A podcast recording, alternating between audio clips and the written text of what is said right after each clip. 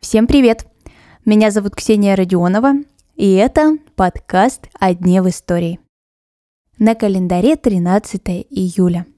И сегодня 100 лет со дня рождения заслуженного артиста Советского Союза Михаила Ивановича Пуговкина.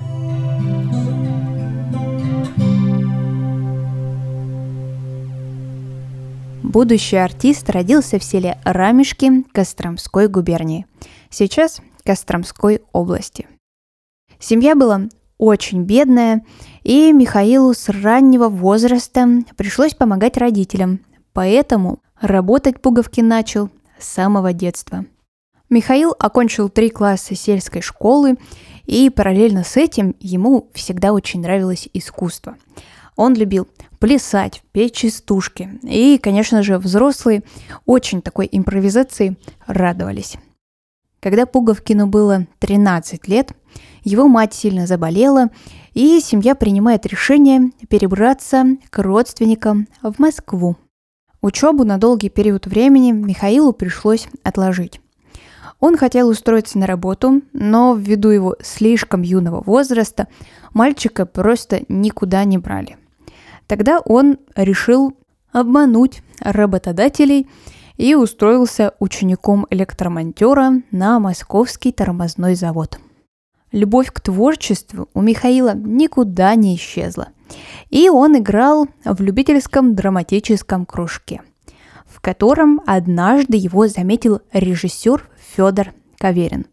Можно сказать, что как раз с этого момента и начинается Творческая карьера Михаила Ивановича.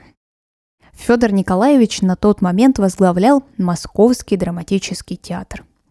На этой сцене Пуговкин и начал раскрываться как самый настоящий актер.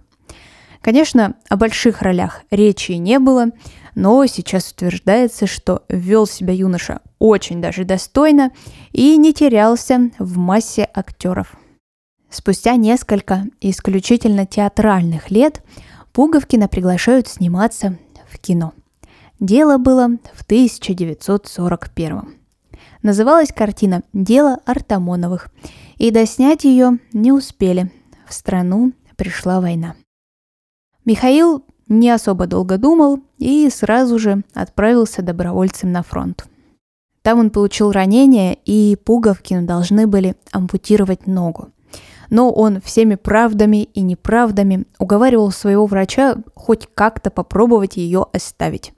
Врач сжалился, и дело окончилось удачей.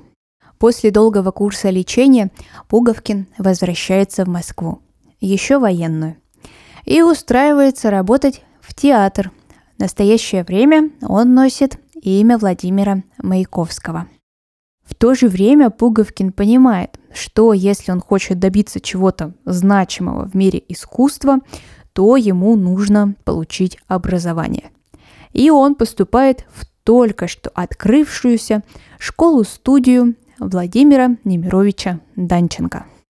После войны Пуговкин работал в Москве, в Вильнюсе, в Мурманске.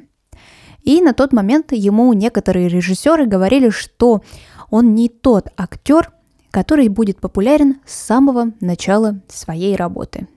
Так оно и случилось. Действительно, любовь и признание зрителей пришли к Пуговкину, когда ему было уже около 50. Это, конечно, время сотрудничества с режиссером Леонидом Гайдаем. «12 стульев», «Операция И», «Иван Васильевич меняет профессию». Именно эти фильмы Первые вспоминаются, когда думаешь о Михаиле Пуговкине. Актер трижды был женат, и второй супруги не стало еще при жизни Михаила Ивановича. Он очень долго не мог оправиться от этого удара и переехал из Москвы в Ялту. Там он знакомится со своей третьей супругой, и вместе они уже в Москве организуют киноцентр Михаила Пуговкина. Это такой музей, где были выставлены личные вещи актера, различные реквизит со съемок и архивные фотографии.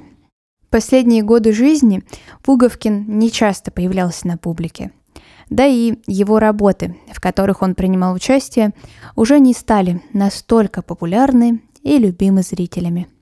Напоследок интересный факт про актера. Иногда можно встретить, что его настоящая фамилия Пуганькин, а Пуговкин – это лишь ошибка в паспортном столе. Но было доказано, что это просто очередная утка, и на самом деле родился он Пуговкиным. На сегодня это все. Я желаю вам хорошего дня, и мы услышимся совсем скоро.